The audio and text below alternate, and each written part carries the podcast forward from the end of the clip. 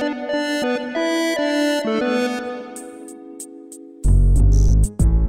Olá, pode entrar. Wagner Waka aqui apresentando o podcast Canaltech de hoje. E o primeiro tema do nosso programa é sobre realidade aumentada. Nós já comentamos aqui sobre os planos da Meta de lançar o seu novo headset de realidade aumentada, o Quest Pro de 1.500 dólares.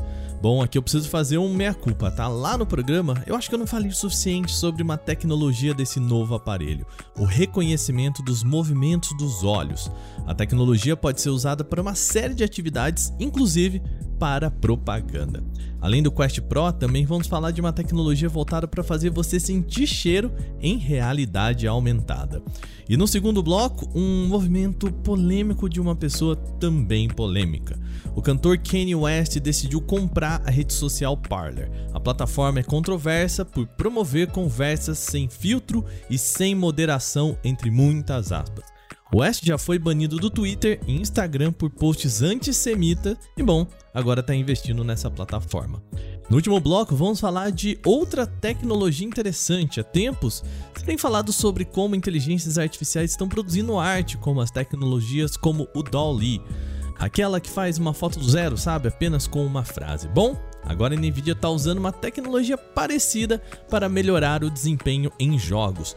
O que uma coisa tem a ver com a outra? Bom, você vai descobrir hoje no nosso episódio.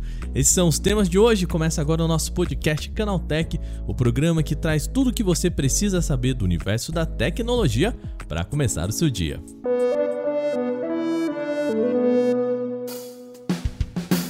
Olá, seja bem-vindo e bem-vinda ao podcast Canaltech, o programa diário que atualiza você das discussões mais relevantes do mundo da tecnologia. De terça a sábado, a partir das 7 horas da manhã, a gente tem os três acontecimentos tecnológicos aprofundados aí no seu ouvido. E agora, de domingos e feriados, a gente tem também o nosso podcast de entretenimento, o Vale Play.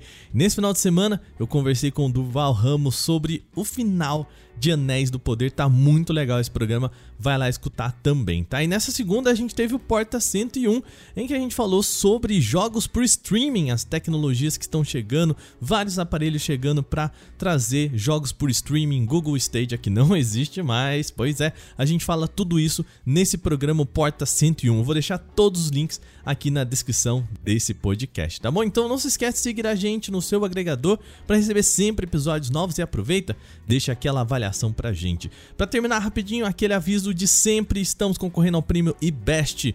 Clica aqui também para você, vai lá, vota na gente, é muito rápido. É só você votar na gente lá no Canaltech para a categoria de tecnologia no prêmio IBEST. A gente conta com você, beleza? Sem mais então, agora vamos para o nosso primeiro tema do dia.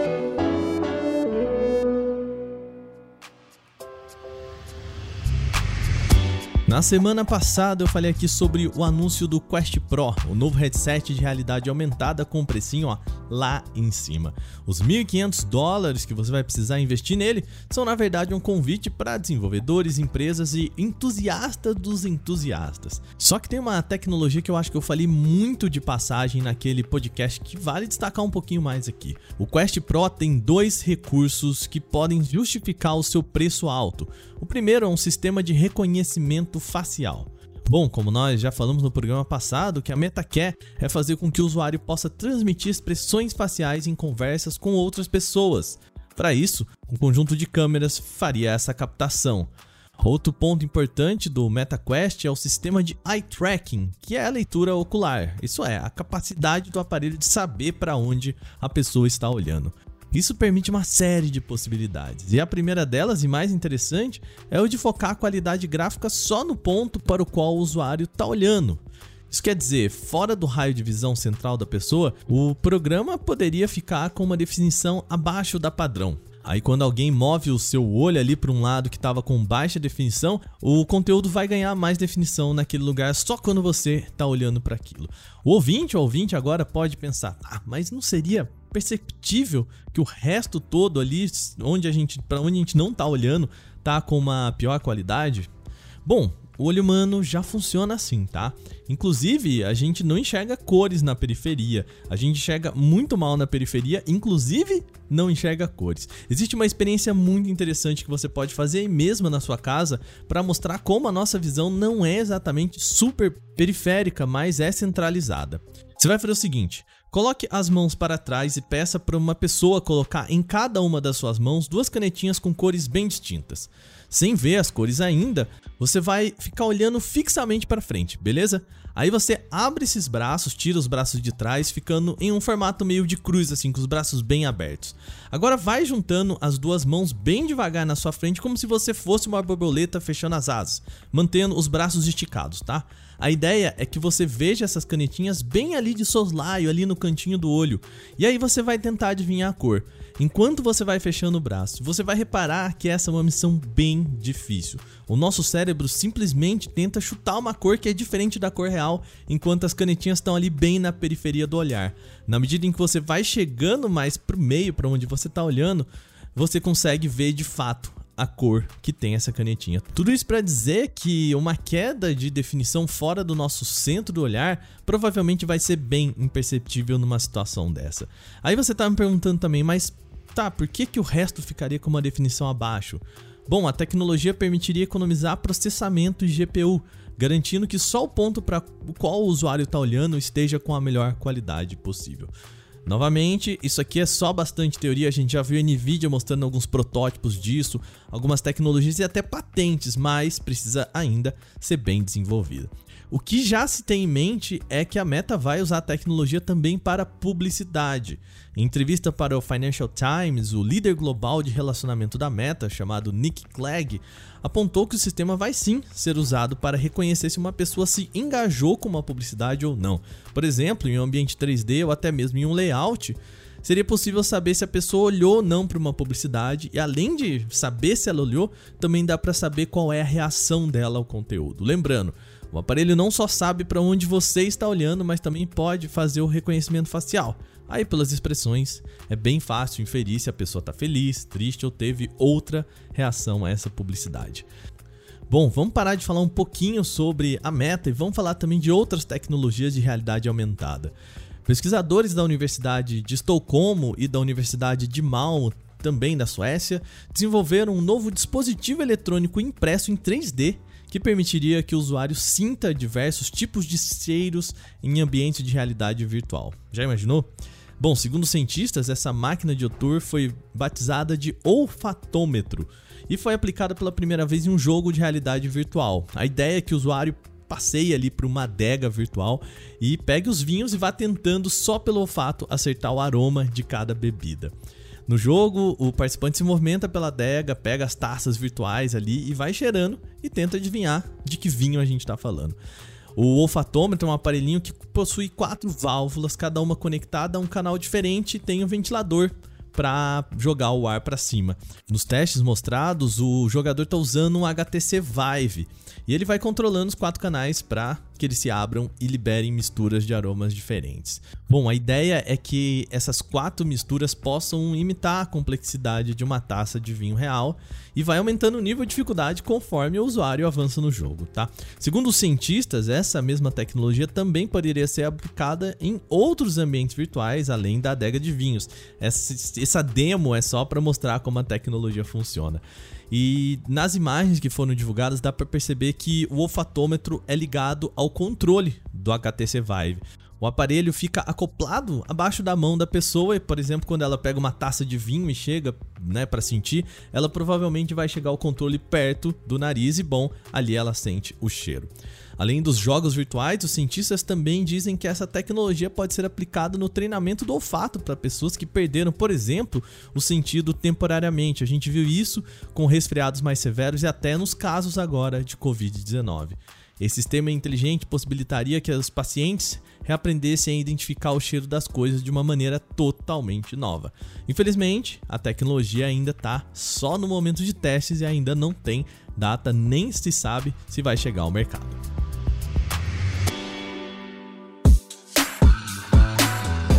Segundo bloco, agora vamos falar de um caso polêmico. Kanye West comprou a rede social Parler. Mas bom, eu não vou explicar para vocês quem vai contar tudo certinho aqui.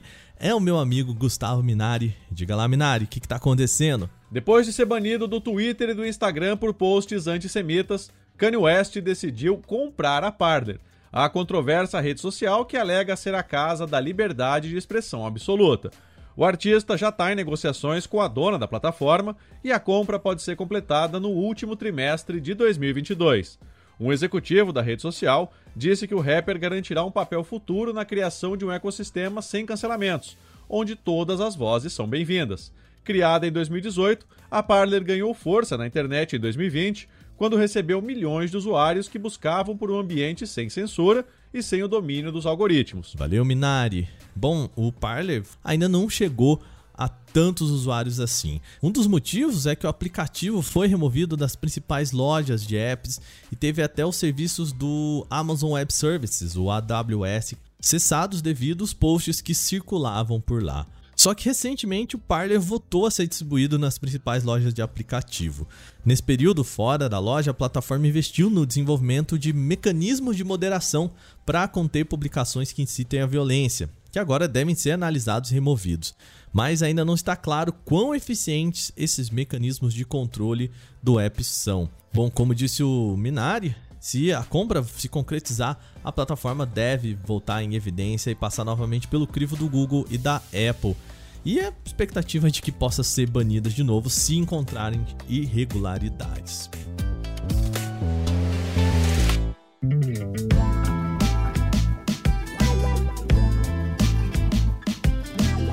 No terceiro bloco agora, o assunto é uma tecnologia muito específica, mas usada de uma forma bastante interessante.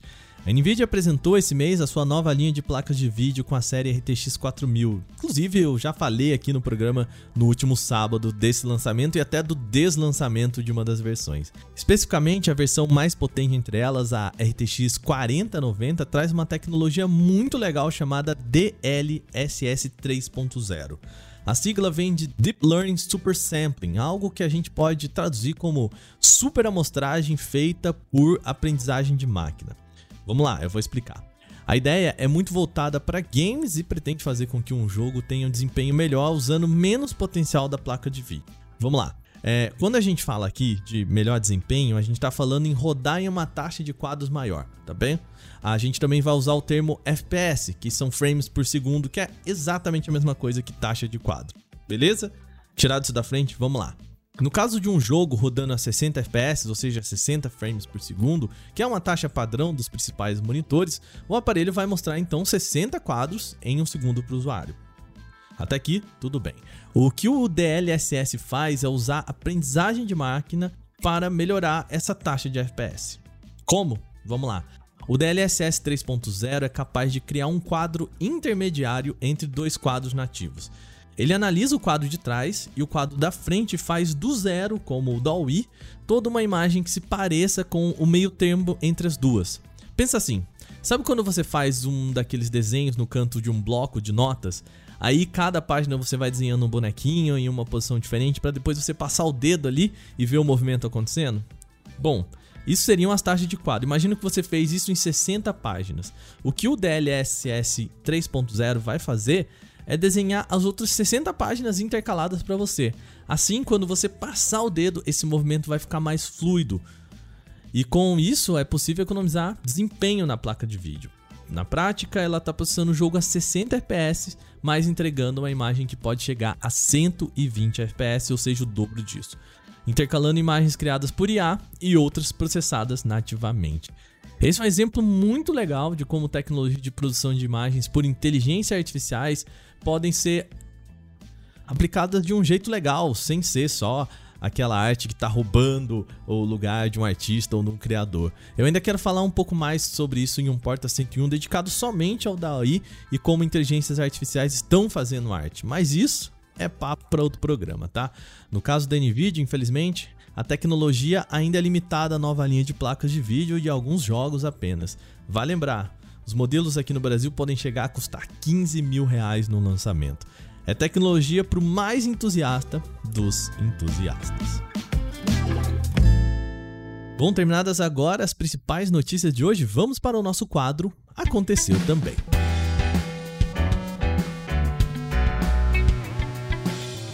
O Aconteceu Também é o quadro em que a gente fala das notícias também relevantes, mas que não geram uma discussão maior. Com o lançamento cada vez mais próximo da linha Xiaomi 13, mais informações sobre os dispositivos são reveladas em certificações.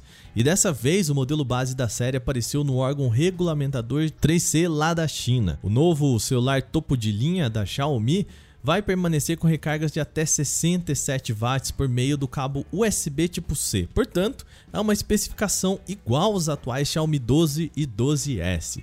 A homologação também confirma que o aparelho tem o número de série 2211133C e essa letra C no final da sequência aponta que se trata do modelo chinês, enquanto a sequência 2211 aponta para o lançamento em novembro de 2022. A versão global do Xiaomi 13 deve chegar algumas semanas depois, caso a marca repita o que foi feito em 2021. Uma notícia curiosa agora: um iPhone original de 2007 que está com caixa lacrada e condição intacta foi vendido em um leilão nos Estados Unidos. Foram mais de duas semanas de lances até o arremate no último dia 16 de outubro. O preço inicial era de 2.500 dólares, cerca aí de 13 mil reais aqui na conversão direta, mas esse valor subiu e subiu muito. Aí você pergunta quanto foi o lance de arremate? Bom, no final ele foi vendido a 39.339 dólares e 60 centes, ou seja, equivalente a algo na casa dos 210 mil reais. Para efeito de comparação, isso equivale a cerca de 65 vezes o valor original do smartphone na sua versão de 8 GB de armazenamento lançada lá nos Estados Unidos por 599 dólares. E a justificativa para os valores tão altos está na raridade do dispositivo, ainda mais por estar em uma condição próxima ao modelo novo. A descrição do leilão cita que o smartphone está virtualmente perfeito na superfície e nos cantos, sem amassados e outros danos. Será que aí para você vale 210 mil reais? Pois é, tem gente que acha que vale. A Razer anunciou na última semana o Edge como a nova opção de console portátil.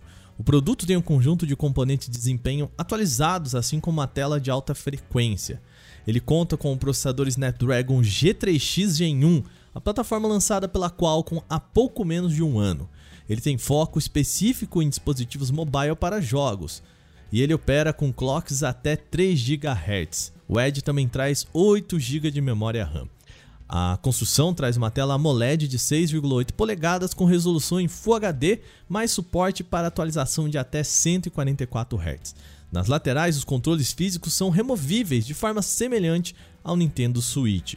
O sistema operacional do Razer Edge é o Android com suporte para os jogos disponibilizados na Play Store.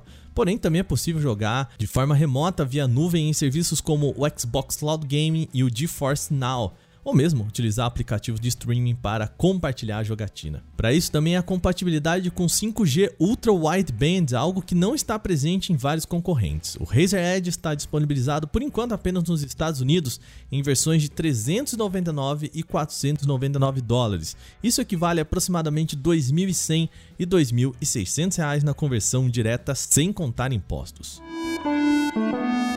O Google anunciou o lançamento de uma prévia do KataOS, o sistema operacional criado para rodar em dispositivos inteligentes. O software foi pensado para oferecer suporte a dispositivos incorporados em ambientes executando aprendizado de máquina com muito mais segurança que os modelos baseados em aplicativos. Aliás, o KataOS é voltado para a proteção total de integridade. Os desenvolvedores explicam que o CatOS protege a privacidade do usuário porque é logicamente impossível que aplicativos violem as proteções de segurança de hardware do kernel. Com a humanidade cada vez mais cercada de aparelhos inteligentes que coletam e processam informações sobre a sua casa ou trabalho, é fundamental evitar o vazamento de informações. Os dispositivos precisam ter severas medidas de segurança para manter dados sensíveis protegidos de terceiros, como a imagem das pessoas, gravações de falas e outras informações perigosas que não podem cair nas mãos de criminosos. O CatOS pode ser o primeiro passo nesse sentido, então. Não há uma interface gráfica para ser mostrada, mas é o funcionamento por debaixo do capô suficiente para proteger as pessoas, pelo menos por enquanto. O Android 13 pode finalmente permitir a reprodução de música em múltiplos dispositivos ao apresentar o alternador de saída para aparelhos compatíveis com a tecnologia Cast. O recurso havia sido prometido para o Android 11 como parte da estratégia de renovação do reprodutor de mídia do sistema, mas chegou só dois anos e meio depois. Esse alternador de saída permite definir onde o som será tocado, se no player do celular, nos dispositivos Bluetooth pareados ou nos modelos compatíveis com a tecnologia Cast, ou seja, um streaming de vídeo ou áudio para TV ou sistemas de som. Ele fica posicionado no tocador de mídias e possibilita a mudança rápida de onde a música vai sair. A vantagem do sistema é a possibilidade de alternar facilmente entre caixas de som e dispositivo de transmissão, sem precisar desbloquear o telefone ou acessar as configurações. Se você está na sala, o celular se conecta ao cast da TV para tocar o vídeo, que continua a ser reproduzido em uma caixinha de som quando você vai para o quarto, para o carro, para a rua, enfim, continua tudo tocando ao mesmo tempo. A tecnologia chega junto com o Android 13.